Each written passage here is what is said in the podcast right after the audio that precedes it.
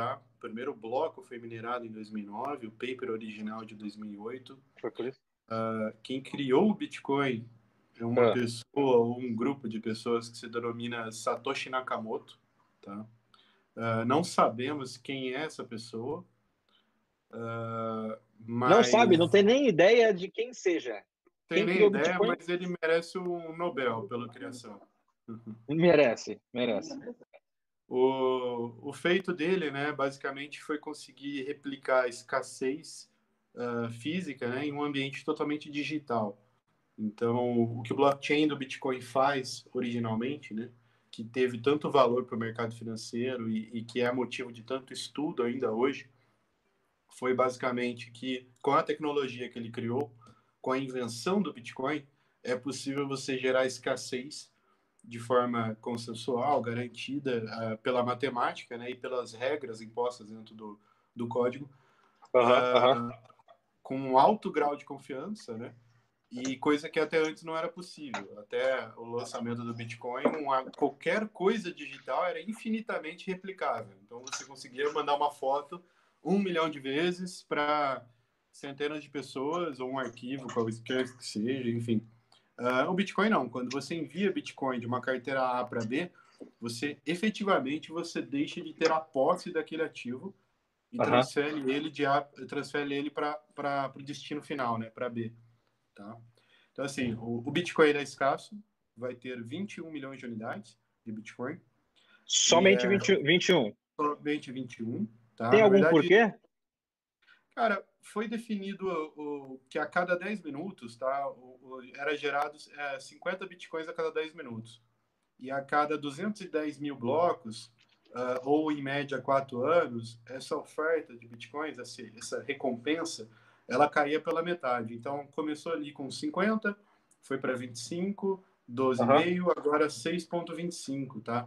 A gente tá. Chama, chama, esse evento de diminuição da recompensa de halving, tá? Então, aconteceu o último agora em maio de 2020, quando o Bitcoin caiu de 12,5 para 6,25.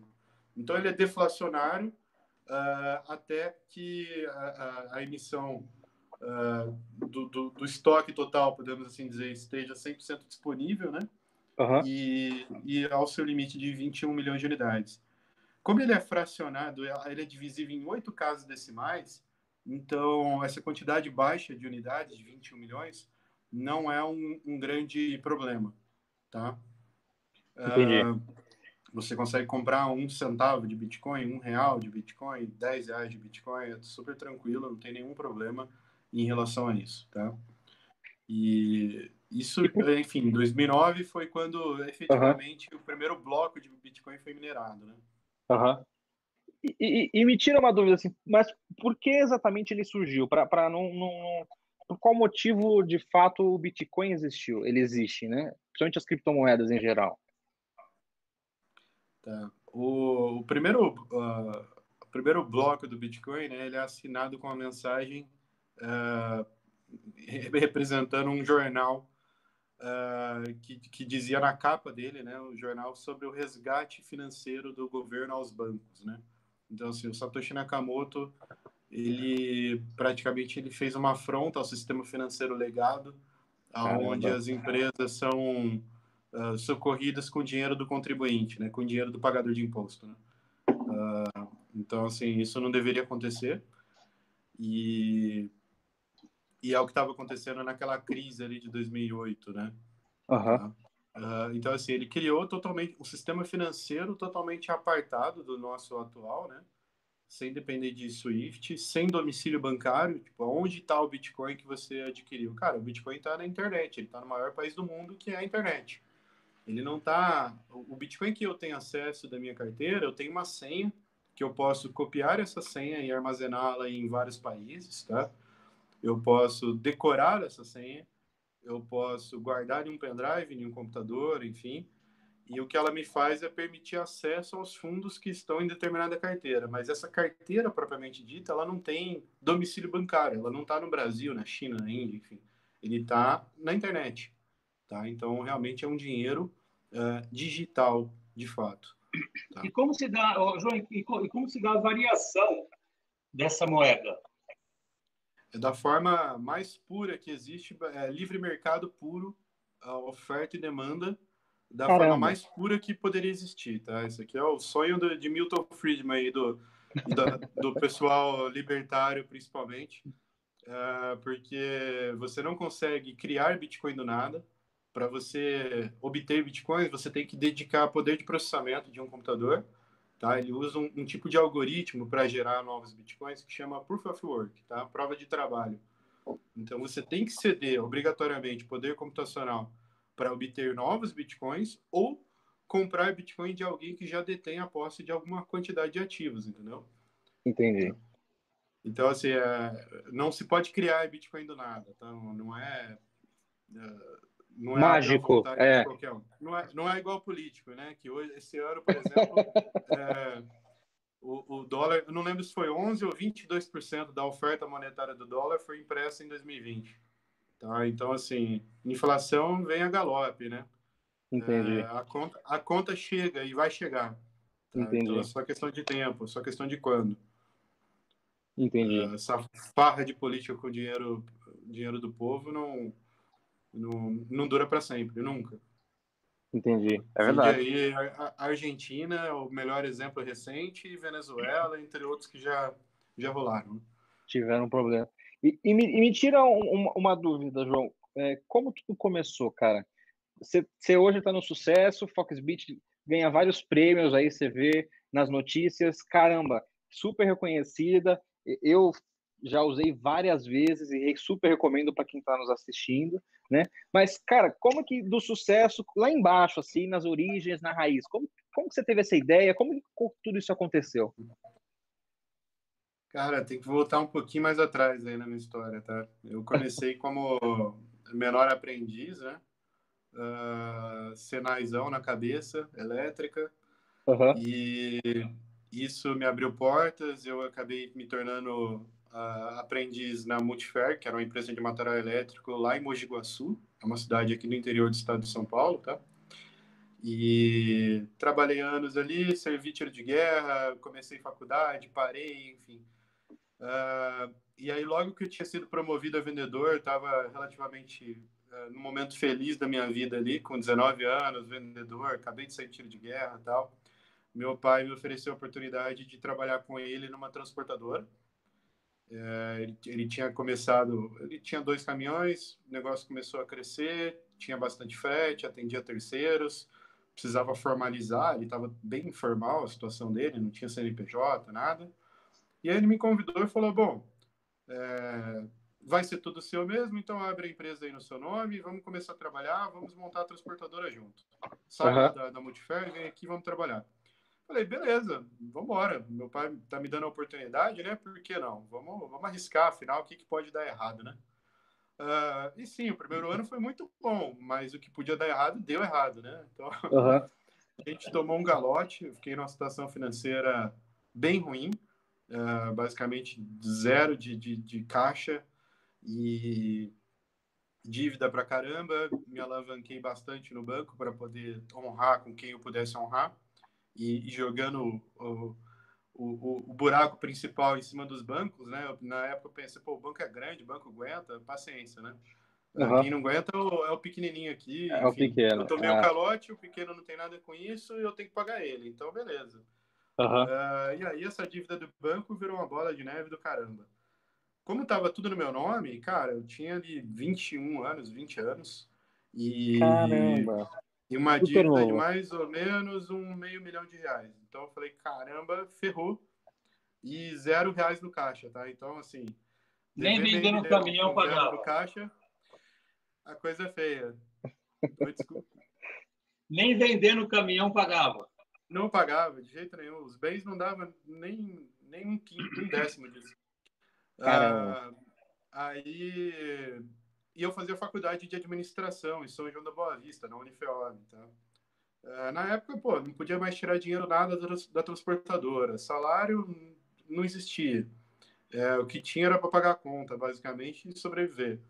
E aí eu queria tentar manter a faculdade paga, né? Falei, pô, eu não queria parar de parar de fazer a faculdade, né? Queria pelo menos tentar formar, né?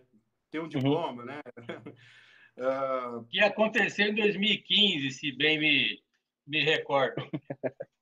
Exatamente. Ali, uh, por volta de 2013, eu estava totalmente enrolado. Aí foi quando eu comecei a procurar alternativa. Falar, tipo, pô, deixa eu procurar uma maneira de ganhar dinheiro aqui. Eu não vou conseguir pagar as contas agora, mas vou pagar a faculdade, pelo menos, né?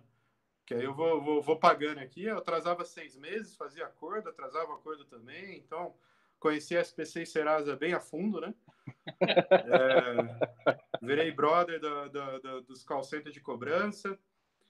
E, enfim, tive bastante, uma situação bastante complicada ali naquele 2013, 14, enfim, perdurou por alguns anos isso.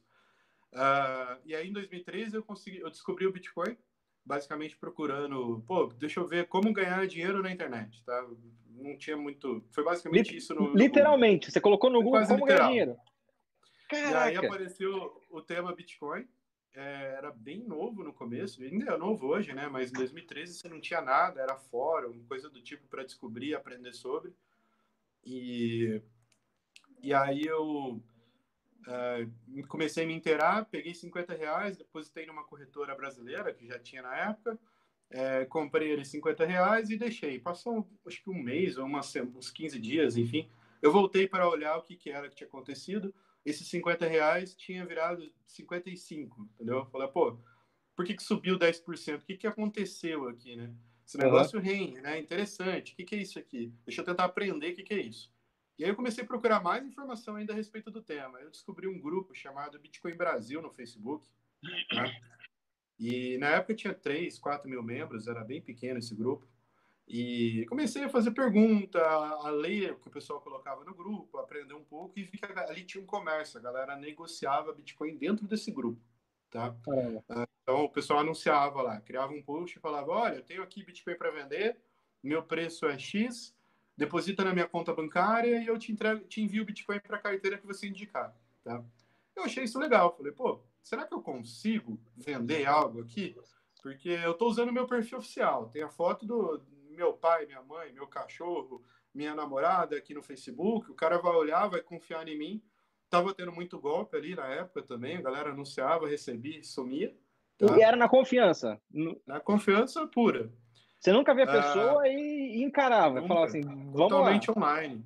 E aí Caramba! Peguei, fiz isso, falei, eu depositei na corretora que eu trabalhava, que eu, que eu tinha, trabalhava não, que eu podia comprar Bitcoin, né? Aí eu depositei os reais na frente, levava dois, três dias para o dinheiro cair ali, né? Na época. Aí quando o dinheiro liberou, eu fui lá no grupo do Facebook e anunciei, olha, tem o Bitcoin para venda. O preço é esse. Então, aí, a, quando alguém fechou comigo por, por mensagem, eu ia na corretora e comprava o lote que o cara comprou, que o cara me, me comprou. Aí ele deposita no meu banco, na minha conta bancária, e eu enviava o Bitcoin para ele. Então, eu, eu, eu adicionava uma margem em cima do preço que eu pagava na corretora, né? e ganhava dinheiro dessa maneira. Uh, isso começou a crescer, começou a ter algum volume, uh, ficou legal, né? Comecei a falar não também, a galera vinha, oh, quero comprar Bitcoin, você tem? Eu não tinha. Porque como o dinheiro demorava para cair na corretora, eu era bastante eficiente no Facebook, né? Então, assim, eu arbitrava a, a falha do, da, dos caras que não conseguiam fazer o crédito rápido. E hoje, um minuto pode significar 500 reais ou a mais, ou a mais ou a menos no preço do Puts, Bitcoin. É mesmo. E, e, e 13, 14 era a mesma coisa. A volatilidade ainda mantém. Mantém, mantém hoje e tinha na época, né? Uh, e aí o que aconteceu? Eu uh, fiquei sem capital de giro, eu não tinha dinheiro, né? Tava totalmente quebrado, o banco não ia me emprestar de jeito nenhum. E eu descobri um site que chamava BTCGen, na época, é era de um brasileiro, hoje não existe mais, tá? Ele era um peer-to-peer lending global em Bitcoin. Então eu entrava no site e anunciava lá, olha, eu quero. Explica o que é isso para gente, o, João. É um empréstimo de pessoa a pessoa, tá. é, é, só que em Bitcoin. Então eu anunciava lá, olha, eu quero é, três Bitcoins emprestado para o meu negócio aqui no Brasil de, é, de P2P, né, de compra e venda de Bitcoin, e eu prometo pagar aqui 3% de juros no mês. Aí você podia travar a, o empréstimo em Bitcoin mesmo, Bitcoin por Bitcoin, ou a dívida em real, ou a dívida em dólar, em euro. Você escolhia a moeda que você quisesse travar a sua dívida e uhum. inserir a, o que você queria pagar de juros, tá? Uh, se o pessoal concordasse com aquele pedido, o pessoal investia no seu pedido, tá? Aí o que aconteceu? Os clientes que compravam e vendiam de mim no Facebook começaram a investir nesses pedidos de empréstimo porque já me tinham feito algum negócio comigo, tá? Uh, e aí outras pessoas, chinês, japonês, indiano, americano, que eu nunca vi na vida, o cara colocava Bitcoin ali, uh, eu ativava o empréstimo, usava o capital de giro no meu dia a dia aqui para ter mais dinheiro para comprar e vender. No final do mês eu recomprava os Bitcoins, mandava para a plataforma e quitava o empréstimo, tá? Uhum. Uh, e aí, nesse momento. Você, aí... você montou uma cooperativa de crédito, na verdade. Praticamente. Hoje tem peer-to-peer lending regulado no Brasil, né? Ah, é? uh, mas na época eu fiz isso em 2014 global, né? O chinês e o indiano investiram em mim. E, e aí o que aconteceu? Quando eu, percebi o que estava acontecendo, né? Porque primeiro você estava buscando dinheiro, eu não entendia nada do Bitcoin, não tinha a mínima noção do que, que era. Mas quando eu percebi, eu me dei conta que, cara, o, olha o poder disso aqui. O, o, chinês, que nunca me viu na vida, está me emprestando dinheiro na base da confiança. Uh, e eu vou, eu vou pegar esse dinheiro, vou girar o meu negócio aqui no Brasil, vou ganhar dinheiro e vou pagar ele de volta. E ele vai ganhar juros lá do outro lado que vai reinvestir, ou sei lá o que ele vai fazer. De quem ele também nunca viu na vida, né? E nunca, ele nunca viu na vida. Falei, olha o poder desse negócio. Eu fiquei fascinado com aquilo. Falei, caramba, cara, Bitcoin é incrível. Esse negócio não tem fronteira, não tem, não tem limitação, entendeu? Uh, não tem regulamentação, não tem governo por trás, não tem nada e funciona, pô. Não precisa de uma entidade central para o negócio funcionar, entendeu? Uh, e aí é, fiquei fascinado com isso. Falei, cara, é isso que eu quero para minha vida, é isso que eu, que eu quero fazer. Naquele momento eu era um dos maiores vendedores já do Brasil de, de P2P de Bitcoin.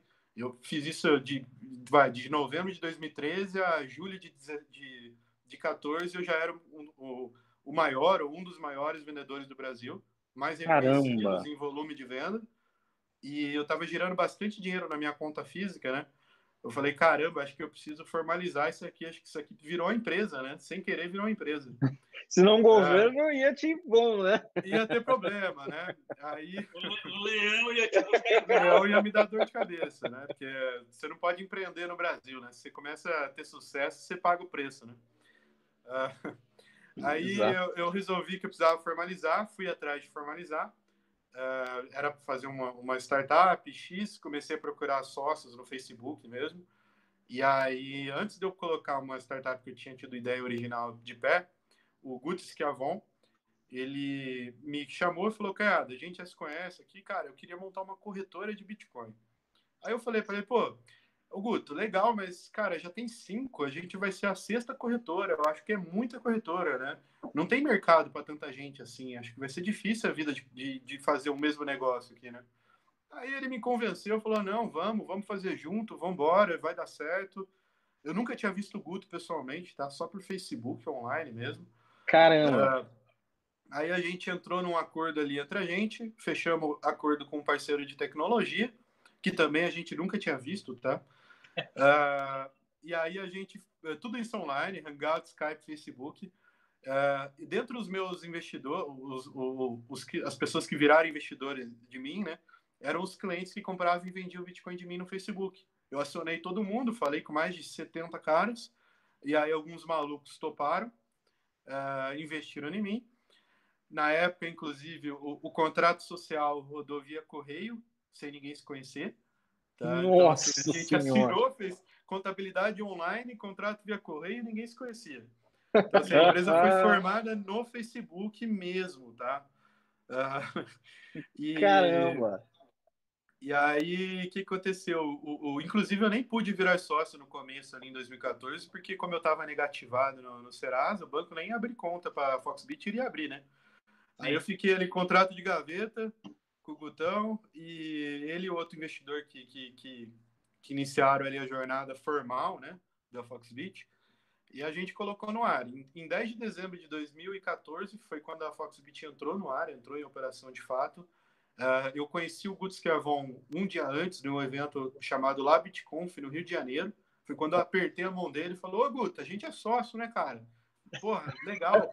A gente vai começar uma empresa amanhã, né? Tipo, é, e, e aí, cara, muito suor e lágrimas e muito trabalho. Assim, eu lembro que eu e o Guto, a gente trabalhou em dois na corretora, no primeiro ano inteiro. Então, de, de 10 de dezembro de 2014 até final de 2015, era só a gente, tá, no dia a dia. Aí, quando chegou final de 2015, o negócio já tinha crescido um, um tamanho legal.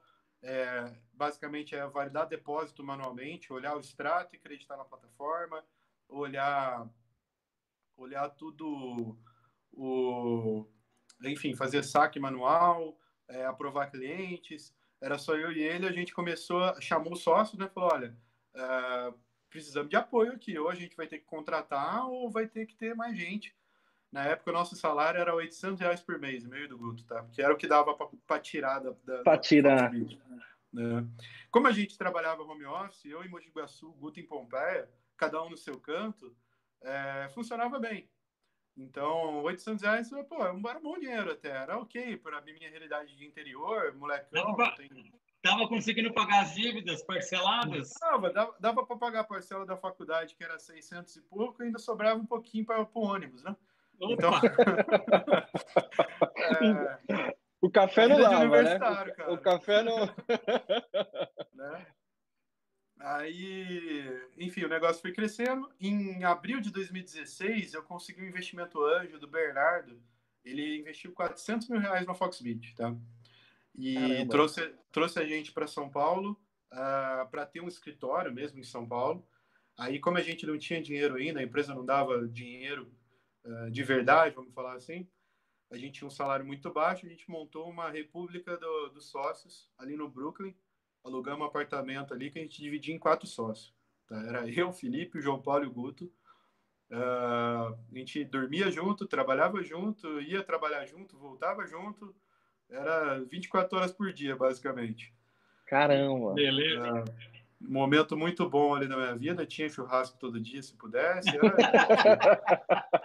uh, churrasco de apartamento, né? Aquela...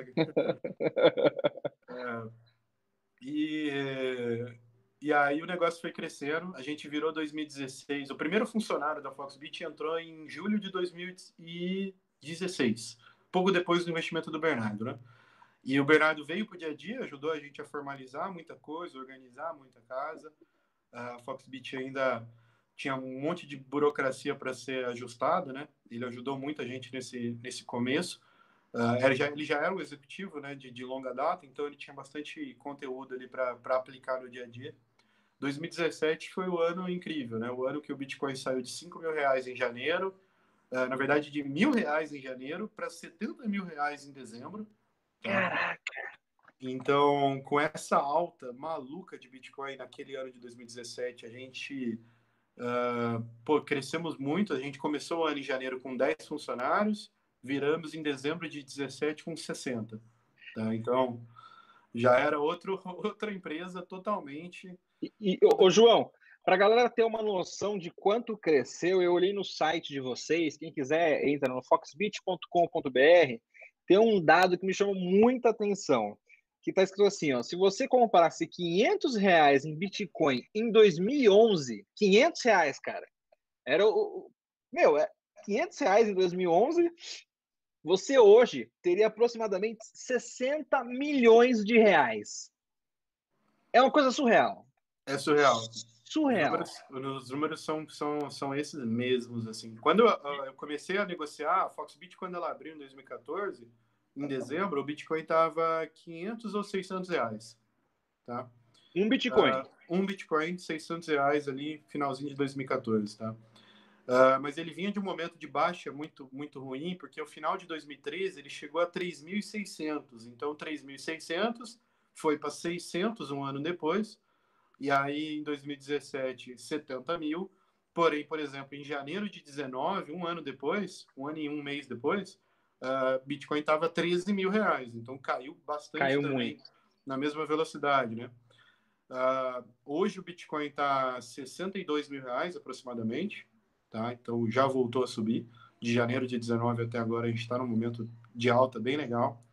Uh, nesses seis anos aí de empresa, a Foxbit intermediou já tam, tam, estamos superando aí os 10 bilhões negociados nesse período. Que loucura, hein? Quanto? Desculpa. É, que eu... 10 bilhões de reais. 10 bilhões? Bilhões. Caramba! Uh, no período. Uh, hoje a gente é uma empresa em menor número de funcionários, mas que rende muito mais, né? A gente tem muita automatização, enfim, a gente está em 36 pessoas hoje. Uh, infelizmente, perdi o Guto em 2018, em dezembro de 18. O Guto veio a falecer em um acidente de carro no dia do Natal, 25 de dezembro de 18. Caramba! Mas a gente segue aqui na luta, uh, no dia a dia, né? Não tem, não tem como, como desistir. Acho que foi o que eu defini para minha vida, é trabalhar com Bitcoin. Amo o que eu faço. Uh, enfim, a gente faz hoje intermediação, basicamente, né? A gente une comprador e vendedor na plataforma e permite que eles é, criem suas próprias ordens de venda no preço que eles quiserem, as de compra no preço que eles quiserem. Quando os preços se encontram, há uma troca, né? Os bitcoins de uma pessoa vai pro, pro A, os, os reais vai pro B, né? Então, assim, a, a Foxbit existe para facilitar essa negociação, essa intermediação entre os usuários que querem trocar mesmo os ativos, né? É, Bitcoin é o maior deles, ainda é o maior em volume no Brasil e na Foxbit mas a gente tem outros pares, outras criptomoedas também que são bem interessantes aí. Falando, falando nisso, eu recebi um pedido de pergunta é, que foi a seguinte: é, qual relação, diferença, é, onde começa um, termina o outro, ou é uma consequência do outro entre Bitcoin e blockchain?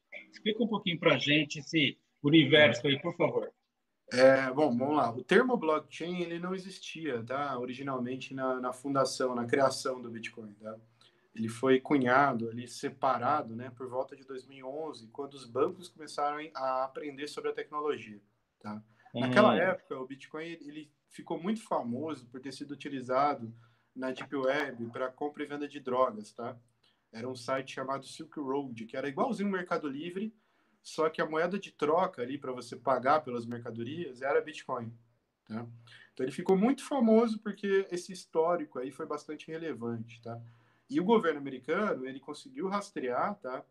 E chegar ao fundador do, do Silk Road e prendeu o fundador. Caramba! ele aprendeu também uma carteira de Bitcoin do fundador com mais de 300 mil Bitcoins na época. Nossa! Aí isso foi em 2013 13 ou 14, eu não me lembro exato, tá? Quando foi, rolou a apreensão. Uh, inclusive, o governo americano vem fazendo leilão desses bitcoins, tá? A cada alguns meses o governo leiloa. Então, assim, ele nunca vai leiloar uma carga de cocaína, mas uma bitcoin sim, porque ele atribui valor ao ativo. Isso foi bem benéfico para a comunidade de bitcoin, esses leilões que o governo americano fez, né? Porque o governo americano ele tem bitcoin sob posse dele. Foi... Serve, serve como referência, né? É, ele foi tomado né, de, de, um, de um criminoso que praticava atividade dentro dos Estados Unidos, mas ele tem isso sobre sua posse, né? Uh, e aí o que aconteceu? Em 2011, dado esse, esse momento obscuro do Bitcoin, os bancos aprenderam que a tecnologia era muito relevante, tá?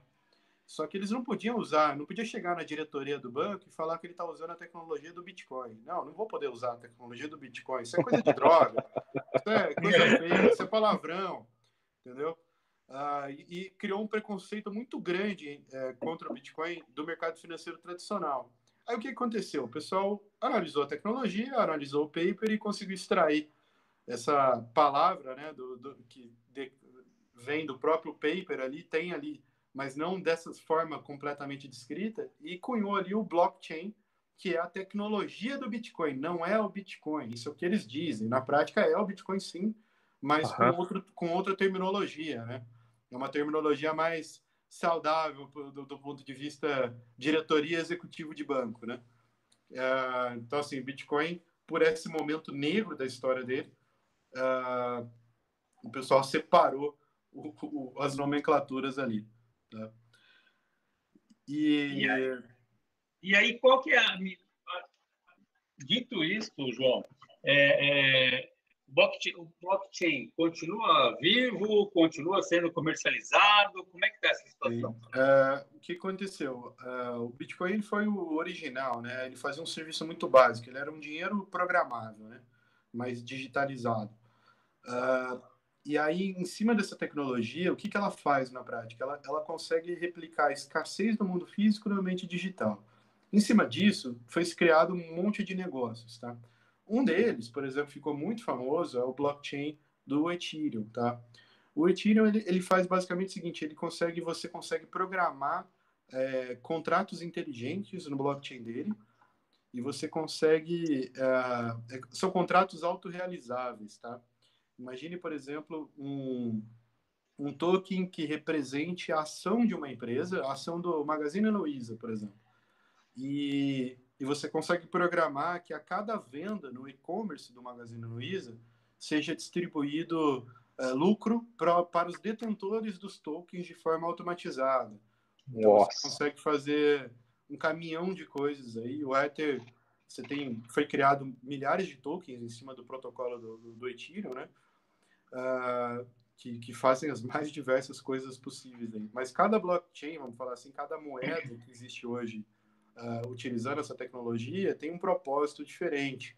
Você tem algumas que são extremamente seguras, como o Bitcoin, ele é o mais seguro, mas ele não é o mais eficiente, tá?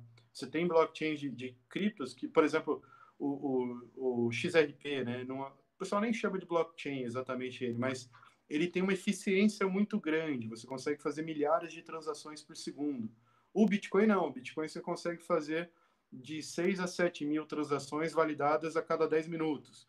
Então, isso, é, isso limita ele para o mercado financeiro tradicional, né? Pra, depende do. Ô, Ju, ô João, só, só para esclarecer para a galera que está nos assistindo, é, existe várias moedas, né? As criptomoedas, assim como existe dólar, real, euro, Sim existe também a, a, as criptomoedas, que são essas que você está comentando, que é o Bitcoin, quais são as outras que são Bitcoin, mais famosas? Bitcoin, Ethereum, XRP, Litecoin, é, Decred, uh, enfim, tem, tem mais de 4 mil criptomoedas, tá? Caramba! Uh, cada uma se propõe a uma dor diferente, a uma a solução. Resolver um problema, né? entendi. Né? Uma é mais Entendi. eficiente, pode substituir a Mastercard em volume de transações outra é menos eficiente, mas é muito segura.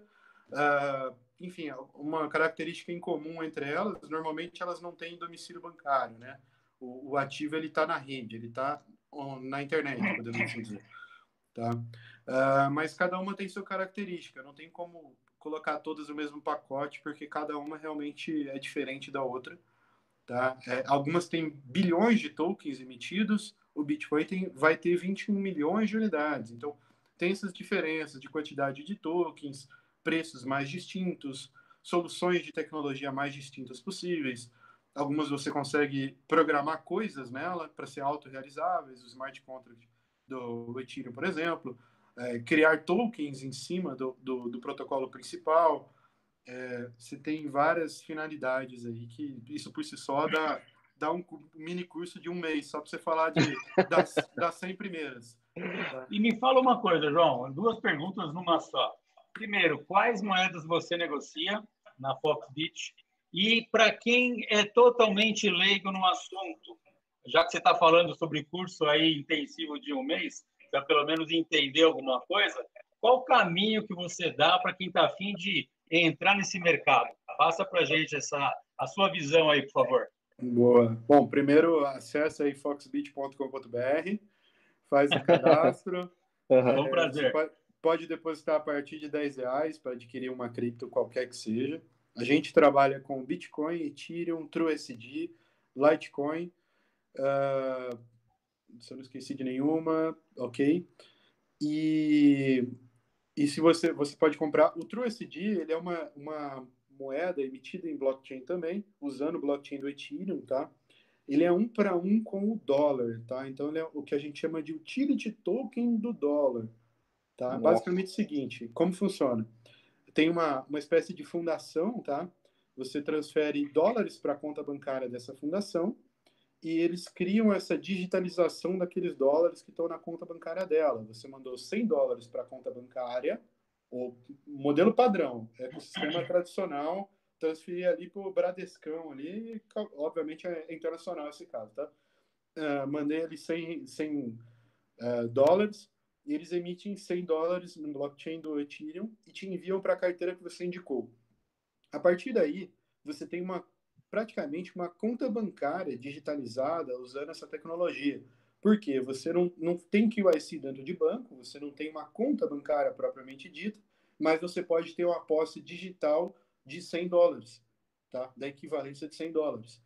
Então, isso é um dos avanços, né, que o blockchain permitiu, porque você consegue ter ecossistemas financeiros inteiros sem dependência de banco Caramba. e sem estar em nenhum estado, né? Não está em nenhum país. Um ecossistema e sem depender do governo. É, sem, sem depender governo, de nenhum. Sem nada. Porque você pode ter uma corretora, que hoje, hoje já saiu, uh, mas acho que eu estou avançando bastante aqui. Mas você pode ter uma corretora é, descentralizada, tá? Uma corretora que está dentro de algum blockchain, tá? Que um governo não consegue desligar, tá? Uh, não tem como você parar o Bitcoin, tá? Para você parar o Bitcoin, você tem que desligar a internet mundial, tá? Se desligar de, de 99% dos países, ainda assim você não parou o Bitcoin porque você tem 1% de país que tem uh, nós de rede de Bitcoin funcionando. Então, é impossível você parar o Bitcoin. Você pode sim proibir o Bitcoin em determinadas nacionalidades. Por exemplo, ah, Brasil proíbe Bitcoin. Pô, muito legal a opinião do governo brasileiro, mas eu vou vender o meu Bitcoin lá no Japão, que já é regulado, e o governo lá já reconhece como moeda. Então, assim, essa liberdade de transferência e de guardar valor, e isso é um atrativo muito grande nessa tecnologia, né? É Bacana. Um que brilha muito o olho, principalmente dos libertários, né? Ah. o público original aí do, de cripto realmente foi a galera libertária. E, e, João, por que Foxbit? Explica pra gente. É eu, eu, gostei muito desse nome. Parabéns aí pela ideia. Foi muito. É, é, soa bem gostoso de ouvir assim, mas por que Foxbit? Cara, Foxbit na época, em 2012 ou 13, tinha uma música que estourou, todo mundo pode procurar aí no YouTube, chamava Rock the Fox 6. Sei. Uh, eu achava legalzinha essa música, ela tinha uma batidinha divertida, era, era maneirinha. E eu gostava bastante uh, dessa música. E minha mãe também gostava. E na época a gente começou a pensar nome. Aí eu troquei ideia com a minha mãe em casa, conversando. Falar, ah, mãe, preciso um nome para empresa, nome, nome, nome. Aí eu lembro que eu acho que eu coloquei a música para tocar. E a gente já tinha pensado em coisas mais diversas possíveis, tá? Uh, e aí ela pegou e falou: por que, que não faz Fox? Fox Beat. Fox de raposa, porque é um, é um animal ágil, inteligente, esperto, uh, eficiente, né? E o Beat do Bitcoin. Então, Fox Beat. Bitcoin, gostei do Fox, é isso. Mas a música ajudou.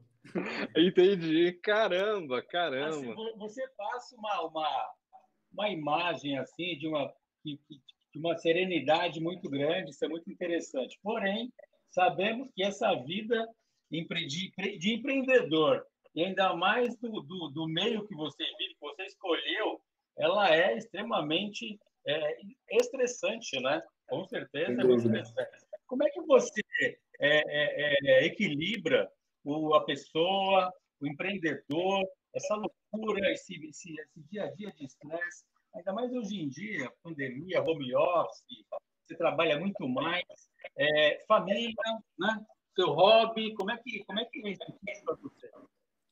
Cara, meu hobby, eu gosto de um CS, gosto de, de jogar no computador. Jogar videogame. Eu tenho um power bank aqui, que é a minha menina de 3 anos aqui, que eu vou te falar. É, é, você pode acontecer o que for, você dá um abraço nela, você já está carregado, assim, não tem... é, mas eu, eu, cara, eu gosto de assistir filme, relaxar um pouquinho, brincar com a pequena e, e e, enfim, mas eu gosto muito de, de vender Bitcoin. Então, assim, gosto de falar sobre o tema, gosto de conversar, explicar, é, orientar, se possível, né?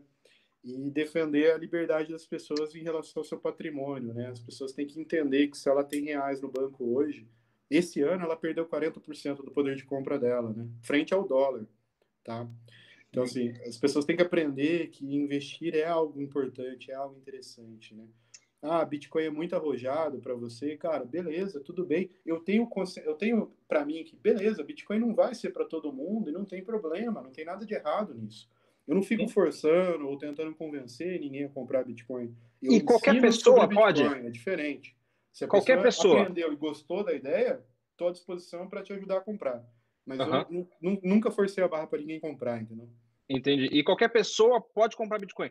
Uma pessoa qualquer menor pessoa. de idade, maior de idade, com 90 anos, Menor tá liberado. de idade é autorizado pelos pais, de preferência com conta bancária e CPF, sim, porque a, a Foxbit, desde 2014, apesar de não ter uma regulamentação clara para gente, a gente buscou seguir as melhores práticas do momento. Naquela época, tinha o Banco Original aqui no Brasil, foi o primeiro banco digital, né? E a gente aprendeu um pouquinho do que o IC que eles faziam, né? Qual era o cadastro que o Banco Original fazia. Aí a gente olhou aquilo e assumiu aquilo para a gente. Uh, a gente imaginou que o Banco Central, quando regulasse o nosso mercado, fosse solicitar dados da mesma maneira que um banco digital.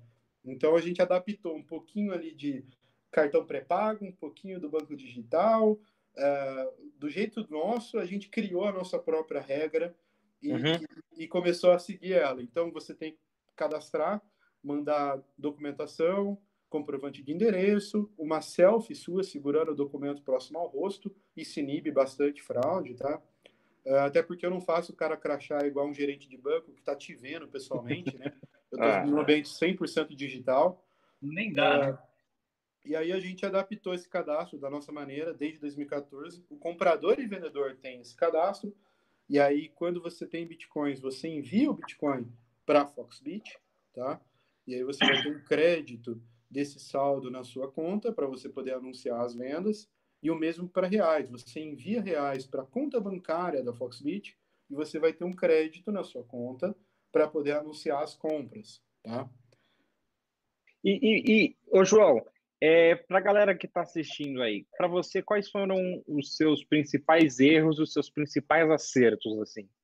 Você tem uma história bem bacana, tipo, Sim. começou do zero. Na verdade, começou menos que zero, já estava na dívida. negativo. Estava no negativo. Qual o erro, assim, que você fala assim, putz, é, eu cometi esse erro, não deveria, e esse acerto foi sensacional e me ajudou muito. Na verdade, que erro a gente aprende, né? Mas Sim. comenta um pouquinho pra gente. Cara, o maior acerto da Foxbit disparado foi que a gente criou uma comunidade em torno da marca lá em 2014. Tá? A gente tinha pessoas que davam suporte para a plataforma de forma free, vamos falar assim. Isso lá em 2014, 15, que ajudou bastante a gente a crescer. Tá? Uh, mas a gente não fez isso de caso pensado. A gente basicamente colocou a forma como a gente queria ser atendido, do meu jeito e do Guto, a gente focou muito na falha das corretoras maiores que tinham, tá? Então a gente trabalhou na falha delas. Ah, demora para aprovar depósito? Vamos fazer rápido. Demora para aprovar saque? Vamos fazer rápido. É, e, e, a gente conseguiu criar uma comunidade em torno da marca. Isso foi fundamental. Hoje é um Caramba. negócio muito discutido em 2020, né? Um monte de empresas aí ralando para conseguir criar a comunidade em torno da marca. E a gente acabou fazendo um case em relação a isso sem querer. Eu não tenho estudo de marketing, não tem nada disso, e o Guto também, mas foi da nossa cabeça. Basicamente, a gente criou a empresa que a gente queria ser usuário. Tá? Então, assim, Bacana. toda a dificuldade que eu passei em 2014, e em 13, quando eu comprava das corretoras, a demora, atendimento ruim e tudo, é, o Guto também, a mesma experiência negativa na época, a gente só criou a empresa que a gente queria ser cliente. Tá? É... E você, você, você comentou situação agora há pouco e me trouxe uma, uma, uma, uma questão. É, existe hoje, já tem algum tempo, uma regulamentação pelo Banco Central. É... Qual a tributação, se é que existe hoje para a criptomoeda? Como é que funciona isso? É, só para alinhar, não existe uma regulamentação propriamente para a criptomoeda. A gente que se baseou em algumas vigentes de outros mercados tá, adaptou para a tá. nossa Tá? Muitas corretoras seguiram a Foxbit, depois algumas até mais novas, mas que, que seguiram a régua que foi criada, né? a forma de cadastro, QSI e tudo. Uh, na época a gente foi o mais agressivo no cadastro que tinha na época, solicitar selfie. A gente foi a primeira corretora no Brasil a fazer isso. Uh, enfim, fomos bastante criticados, mas que depois todo mundo copiou, né? Porque viu que funciona. Uh, e aí, o que aconteceu? Em 2019, saiu a instrução normativa 1888 da Receita Federal, tá? É, antes disso, em 2015, a Receita Federal já dizia que você tinha que declarar Bitcoin no manual de imposto de renda e você deveria recolher ganho de capital uh, de 15% sobre os lucros quando houvesse, tá? Uh, aí tem algumas, algumas métricas que são importantes é se você negociou mais de 35 mil reais no mês, mil, mil reais no mês e apurou lucro, aí você tem que colher ganho de capital. Uh, essa IN 1888, que começou a valer em agosto de 2019, ela obrigou as corretoras de Bitcoin a informarem as compras e vendas, os CPFs que compraram e venderam, os saldos custodiados. É muito parecido com a regulamentação de banco e corretora de câmbio de corretora tradicional.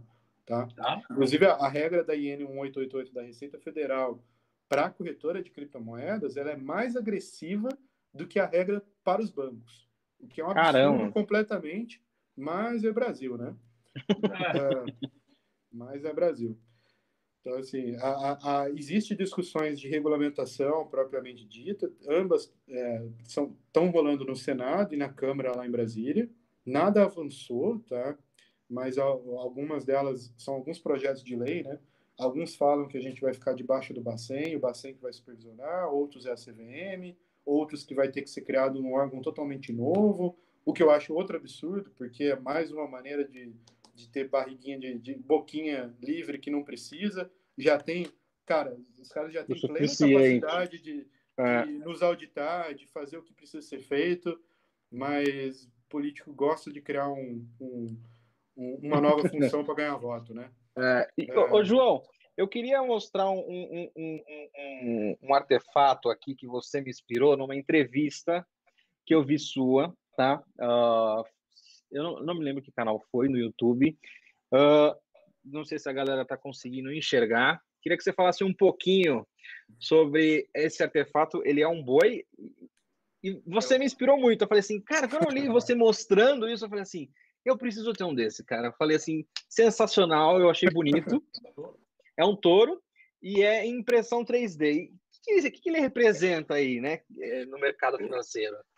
Tem uma lenda, né, um mito, né, entre não é meio um mito, mas assim, o mercado financeiro é a briga dos ursos e dos touros, né? Porque fala que o urso ele dá patada para baixo e o touro dá cabeçada para cima. Então, o touro é sinal de sorte, porque o preço vai subir, o urso não. Então, quando a, o mercado está em, tá em baixa, a gente fala que está em bear market, né? Ou bull market do touro, quando está em alta. Uh, Entendi. Então, assim, isso vale para mercado financeiro tradicional, já é um negócio muito antigo, muito antes de criptomoedas, mas que a galera gosta e é divertido, né? Essas brincadeiras, a gente fazer esse, esses movimentos, né? Pô, estamos em bull market. Cara, a gente está no mercado de alta, porque o touro da cabeçada para cima, né? da chifrada para cima aí. Que 10. Mas aí, gratidão aí por você ter me inspirado aqui, foi sensacional essa. essa bom, diz que dá sorte, né? É. é. Tem, tem, um touro numa rua lá próxima à Bolsa Americana, né, em Nova York, que diz que quem vai visitar Nova York tem que ir lá tirar uma foto com o touro para ter sorte financeira. E, e, coloca a mão no, no saco do, do, do Coloca touro, a mão né? no saco do touro para ter sorte. Diz a lenda, né? É, é bom, né? É bom. E, e, João, livros que você recomenda aí para a galera que quer ser empreendedor, para a galera que quer comprar Bitcoin aí? Que, que livros você recomenda para a galera aí? Cara, eu, eu recomendo que o pessoal vá pelo mais básico primeiro, né? Principalmente quem não tem muita interação. Uh, mas principalmente ele, por exemplo, o livro do Fernando Urich é um, o primeiro livro que eu li sobre Bitcoin na minha vida foi o dele. É lançado lá em 2014. Uh, obviamente, uh, muita coisa do mercado mudou, mas os, os conceitos básicos não, né? Porque são firmes, imutáveis. Então, uh, recomendo. É fácil de ler, fácil de entender. O Fernando fala muito bem. O canal dele do YouTube é muito bom também, Fernando Urge, tá? Quem quiser pesquisar. A Foxbit tem bastante vídeo no nosso canal, bastante coisa de qualidade. Tem um portal de conteúdo que a gente é super parceiro, enfim, a gente ajudou a fundar, né, dos meninos, que é o Cointimes, uh, cointimes.com.br. Tem alguns outros portais, mas o Cointimes tem bastante artigo em relação a cripto, explicando sobre o tema, tá?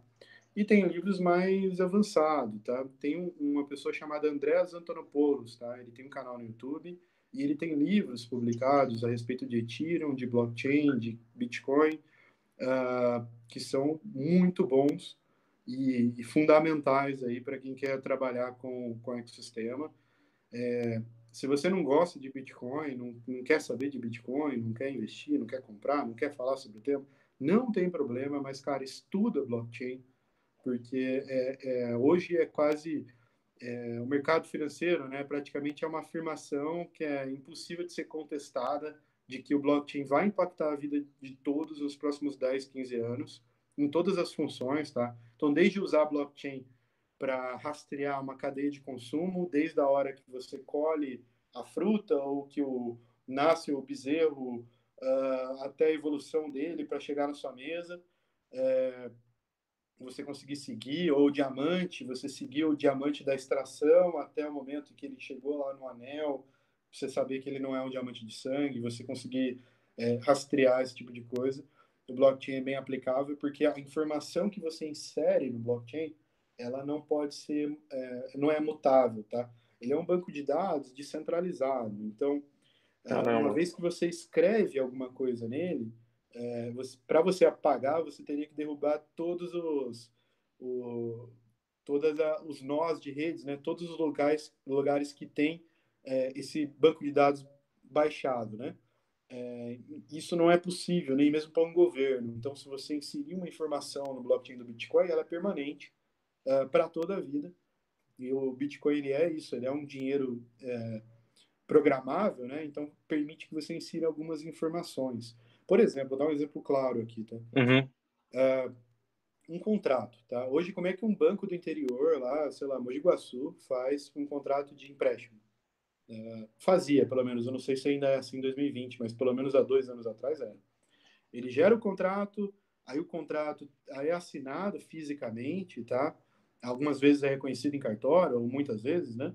Esse contrato tem que ir para a sede em São Paulo, para poder ser aprovado, isso para grandes volumes principalmente, para depois esse contrato ser liberado, para daí rolar o crédito. Aí leva dois, três, quatro dias, tem que ir numa lote do banco e tudo mais. E por que isso? Você precisa ter é, certeza que aquele contrato é o original, né?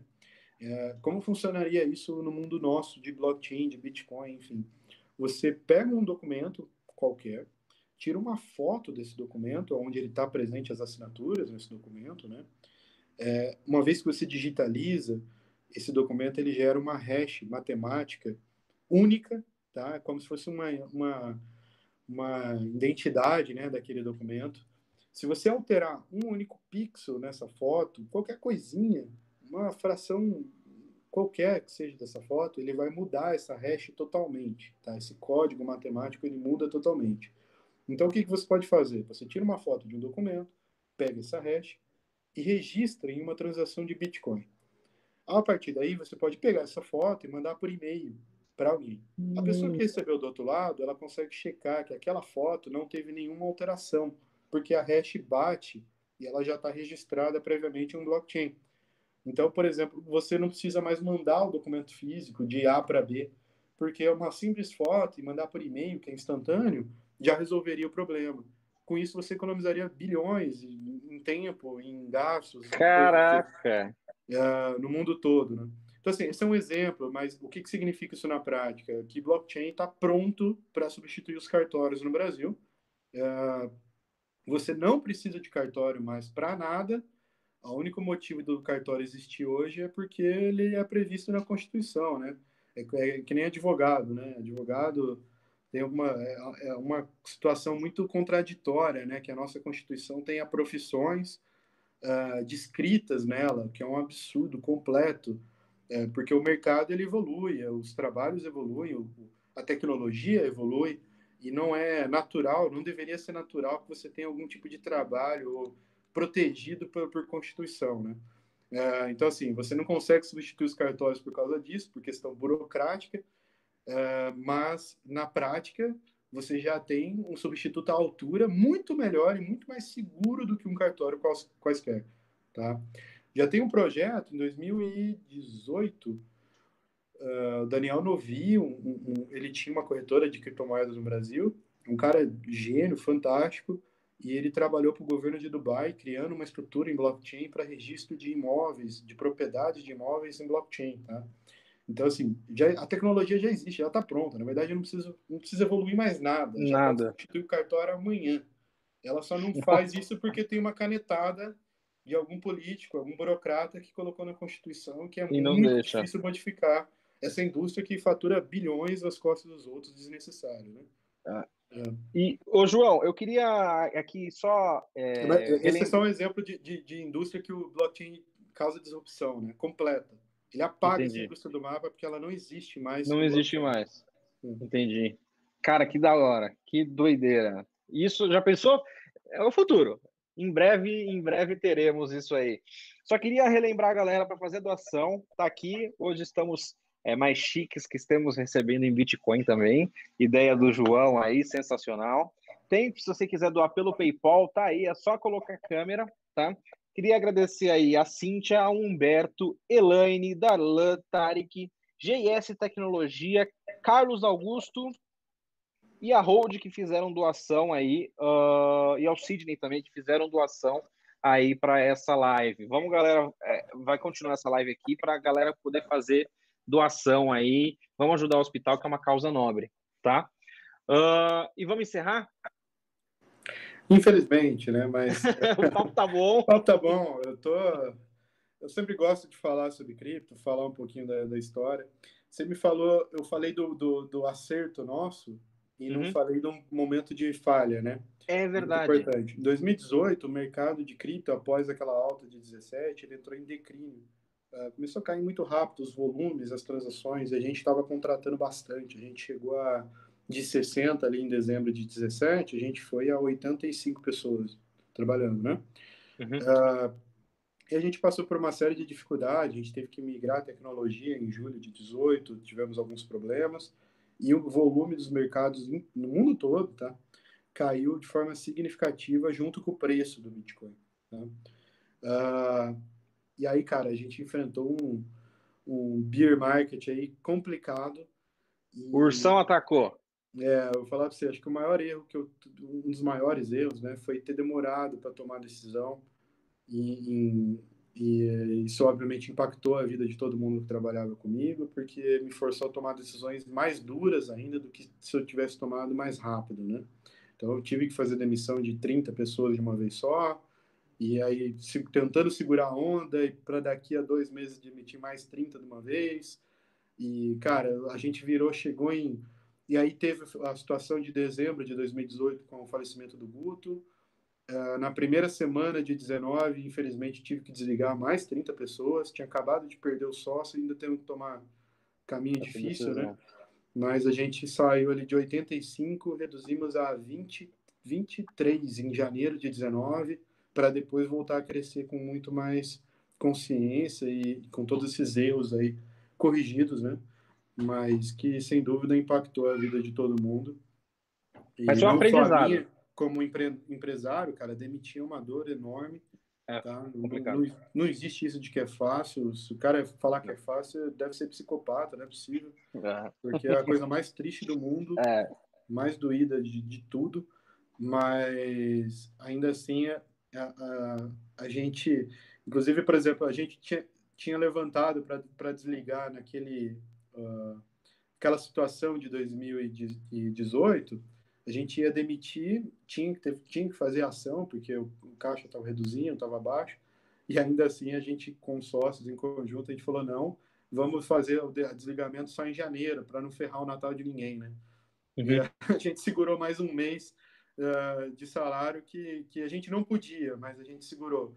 Uh, então, assim, é, tem situações e situações, né? Mas uh, a gente passou por bastante apuro aí e tentar é, é aquela questão, você tentar acreditar que o mercado vai virar, vai virar, vai virar, se virar torcedor, é, isso é um problema, tá? E aconteceu isso sim naquele momento, é, hoje a gente evoluiu muito, aprendeu muito, tenho profissionais incríveis aqui comigo. A empresa voltou a crescer, né? já dobrou do que estava de quando a gente foi para a mínima depois dos desligamentos, mas é, você não pode virar torcedor no seu mercado, tá? Você vê, cara, se, se tem algum sintoma de que tá, é, de que o financeiro não tá legal, que as coisas não estão fechando, é, respira, planeja e, e, executa a ação, por mais doída que seja, de forma rápida. Tem que ser cirúrgico, porque se você demora, uh, o impacto é muito maior. Né? Ô, João, para eu poder fechar deixar você descansar, que você deve estar aí com tanta coisa na cabeça. Uma pergunta: dito isso, é, claro, não precisa contar para a gente qual, qual, qual o seu caminho, o caminho da sua empresa, dos seus profissionais aí, mas existe é, é, uma regra para poder buscar o perfil de investidor ideal? Cara, a gente, eu busquei muito investidor, principalmente em 2015, 2016, e tomei muito não. Cripto não é regulado, cripto é perigoso, Bitcoin é coisa de droga, Bitcoin. Foi as mais diversas frases que eu já ouvi na vida. É, tem um preconceito enorme com o nosso mercado. Eu simplesmente eu desisti, eu larguei mão. Falei, cara, beleza, não vou mais atrás de fundo, não vou atrás de nada disso, vou fazer o meu bem feito aqui e vou tentar sobreviver com o meu negócio. Afinal, estou no Brasil, né? não é Vale do Silício, não tem dinheiro em qualquer esquina. E já que os, os VC do Brasil, uh, ou pelo menos os que eu falei, tá? E aí deixando claro que eu não falei com todos, mas uh, alguns que eu falei, Venture Capital no Brasil tem medo de risco, uh, o que é uma coisa muito bizarra, tá? Estranha para o core business dele. Uh, eu desisti de, de, buscar captação e me tornei reativo, cara. Eu vou faturar, vou trabalhar com meu caixa e vou crescer em cima das minhas próprias pernas. E, e, veio muita coisa reativa, tá? Quando você constrói um castelo muito bonito, a galera bate na porta, tá? E, e foi o que aconteceu no, no, nosso caso, né? A gente tem negociações hoje de captação, a gente está numa rodada agora e e eu estou sendo reativo, na verdade eu não fui eu não fui atrás, eu não busquei. Apareceu uma oportunidade, apareceu um, um, um uhum. investidor e a gente está trabalhando para ver o quanto faz sentido para os dois lados, né? Se for bom para os dois lados, por que não? Na outra é... ponta também você pensa, você age da mesma forma? Ou seja, eu quero comprar. É, você sabe quem? Uma, uma, uma, um leigo no assunto. Você capta ele de que forma? Existe um, um modelo? Cara, é, o nosso mercado ele é muito difícil de captação de novos clientes, é, principalmente depois de 2018, quando o Google ele bloqueou propagandas e o Facebook também relacionadas à temática de criptomoedas, tá? Então eu sou proibido de fazer anúncios. Caramba. Não sou eu, o mercado inteiro de criptomoedas. Então a gente basicamente focou em criar conteúdo para ficar bem posicionado no Google de forma orgânica, tá? Então se você pesquisar comprar Bitcoin no Brasil, a Foxbit é a primeira ou a segunda, mas está ali no topo, porque a gente trabalhou muito essa área de ranquear palavras, né, para você ficar bem posicionado, porque eu não posso pagar. Então, a gente cria conteúdo para trazer o cliente que está interessado no tema, que ele quer aprender no tema, para que eu entregue valor para ele de fato. É, mas eu não tenho como laçar ele na rua, vamos falar assim, porque é muito difícil. Uhum. A gente não pode fazer propaganda, é muito. É, muito apertados os lugar, lugares que você pode usar, né? É, então, é Bacana. é basicamente isso. Trabalhar no orgânico puro e, e, já faz muito tempo que a gente é no orgânico mesmo. É, ainda assim, entra em média, hoje, né, essa semana, a gente está com a média de 250 cadastros por dia. Uh, então, é, é, bom, assim, o número é bom. É, hoje a gente tá, já tem mais de meio milhão de clientes e e acaba que uma coisa ajuda a outra, né? O cliente indica e isso acaba retroalimentando ali a, a base, né? Ajuda. E o próprio Bitcoin ele se vende, né? Se vende. É, não tem propaganda no mundo que eu faça que vai atrair cliente é, que o Bitcoin não faça melhor. Basta ele subir 100% no ano que o cliente vem. É. Exatamente. Então, Sim, por mais que eu gaste rios de dinheiro no marketing, eu nunca vou trazer tanto cliente quanto a própria valorização do ativo. Em 2017, o Bitcoin se vendia por conta própria. Ele, ele era recorde de preço todo dia. Então, saiu no Jornal Nacional, no Fantástico, o Bitcoin bateu recorde de preço. A gente chegou um dia de ter 8 mil novos cadastros em 24 horas. A gente não dava conta. O Reclame Aqui explodia naquela época, em 2017, porque a gente não dava conta de atuar, de trabalhar a, a demanda que a gente enfrentou. Eu tive que fechar cadastro em 2017, porque eu não atendia mais. Porque assim, o cara que queria entrar, ele abria reclame aqui porque ele não era aprovado. O cara que era aprovado, ele abria reclame aqui porque o depósito dele não entrava, porque era manual na época. Nossa. Então, eu, cheguei a ter 12 pessoas só para fazer depósito e saque. Hoje é, hoje é 100% automático. Tudo, o, o bot vai lá e faz tudo, né? O depósito, saque é. Hoje leva, vai, se demorar muito, 10 minutos. para liberar o dinheiro na nossa conta é, dentro do horário, do horário que o bot está atuando, né? horário comercial bancário, né? Com o Pix agora vai ficar instantâneo 24 por 7. Vai. Então, isso vai trazer bastante dinamismo no, no, no meu mercado, principalmente. É, outro, outro grande erro que eu acho que é importante para alertar a galera, compartilhar, aqui, foi que, cara, eu fiz o MBA mais caro do mundo porque eu basicamente quis aprender tentando e errando, sabe? Na não, raça. Não, não, não, queimei dinheiro de ninguém, porque no fundo o caixa era meu mesmo, é o caixa que minha empresa gerou. Como eu não peguei investimento de ninguém, posso falar que eu não, eu não perdi dinheiro de nenhum investidor. Né? Uh, mas perdi o meu dinheiro por decisões que eu tomei errado. Né? Então, assim, o que, que eu aprendi? Que, pô, eu sou CEO da Foxbit desde o momento zero ali.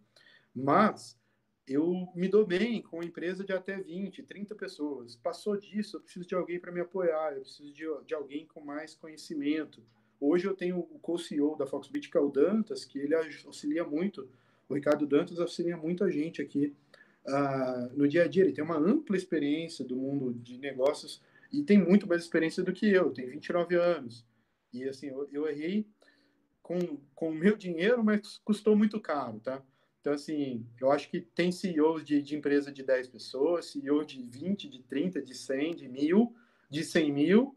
E se você pegar o cara de 100 mil lá da GM e pôr na Foxbit, ele quebra a Foxbit. Se colocar eu lá na GM para gerir 100 mil pessoas, eu quebro a GM. Então, assim, é, você tem que entender... Cada um no seu quadrado, né? Você tem que entender o, o, a sua alçada, entendeu? Onde que você consegue realmente ajudar a sua empresa e reconhecer isso no momento do, do vamos ver, sabe? Que as coisas estão andando, é muito difícil. Mas é importante todo mundo que está empreendendo aí, a gente é, tenta se planejar para não dar errado, né? Mas e quando você tem sucesso, como é que você se planeja, né? Como é que você arruma as coisas? Então, assim, contrata gente melhor do que você para trabalhar contigo e dá autonomia para elas, cara.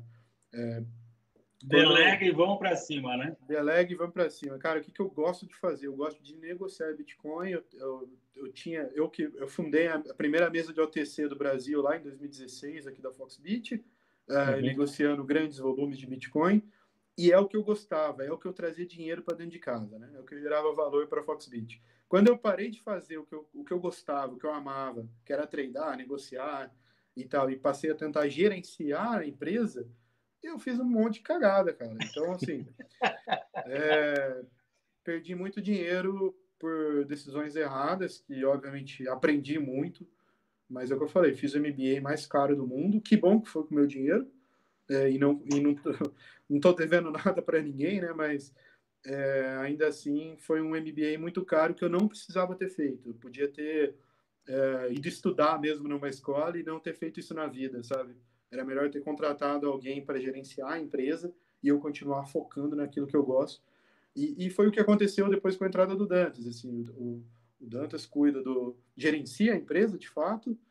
Uh, e eu cuido da, da, área de OTC, eu trago receita de zero aqui, que é o que paga as contas no fim do mês, entendeu? vou pagar os boletos aqui e encher, encher as latinhas, né? Que é o que eu gosto de fazer, é o que eu sei fazer, entendeu?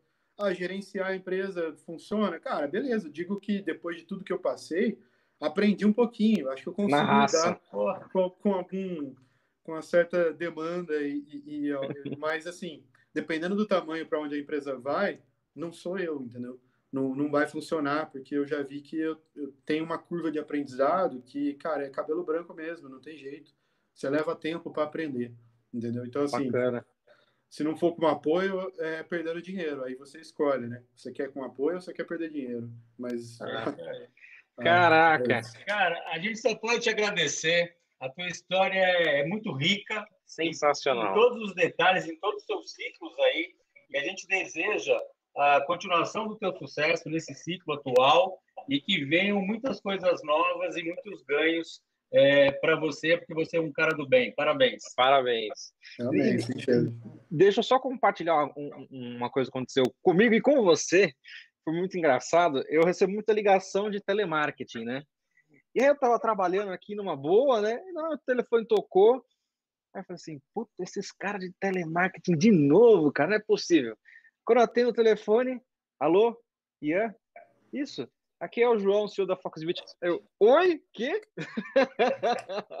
então, galera, o jeito que vocês estão vendo ele, assim, super humilde, super gente fina, ele é assim também a, atrás das câmeras, né? Eu brinco que às vezes tem uma galera que você toma um banho de água fria é, gigante, que a pessoa é de um jeito nas câmeras e atrás não é. E o João, totalmente assim. É, dessa maneira que ele está batendo esse papo com a gente, ele tocou aqui no meu telefone e trocou essa ideia muito 10, assim. Então, gratidão mesmo pela sua oportunidade de bater um papo com a gente. Eu acredito muito nesse Brasil e acredito que pessoas como você podem fazer com que esse Brasil vá para frente, se Deus quiser, e, e dê jeito, né? E vá para frente aí. Uh, vamos encerrar? Vamos encerrar? Gratidão, obrigado. Um grande abraço a todo mundo que está nos assistindo. E continue doando. A live vai ficar aí uh, aqui no nosso canal, né? Uh, ah, para você continuar a poder fazer a doação. Entrem depois no canal uh, da Foxbit, no site da Foxbit, que vocês não vão se arrepender, como eu que estou curtindo muito aí essa vida de bitcoins. Aí, eu estou amando. Gratidão aí, um grande abraço para todo mundo e fiquem com Deus. Pessoal, muito obrigado pelo convite, um prazer participar. E é isso, tenham cuidado com o Bitcoin, vai com calma, não acredite em rendimento garantido, isso é tudo abobrinha, toda historinha. É, foi feito muitas pirâmides relacionadas ao tema, aproveitando do desconhecimento das pessoas, então ah. tenham cuidado. Uma coisa é comprar o Bitcoin, outra totalmente é investir em uma empresa que te promete X de ganho. Tá? Cara, prometeu ganho, corre. Não importa o ramo de atividade, tá? É verdade. Exatamente. Valeu pela dica final. Maravilha, João. Um abraço. Fica com Deus, galera. Tchau. Obrigado pela audiência aí. Um abraço. Tchau, tchau.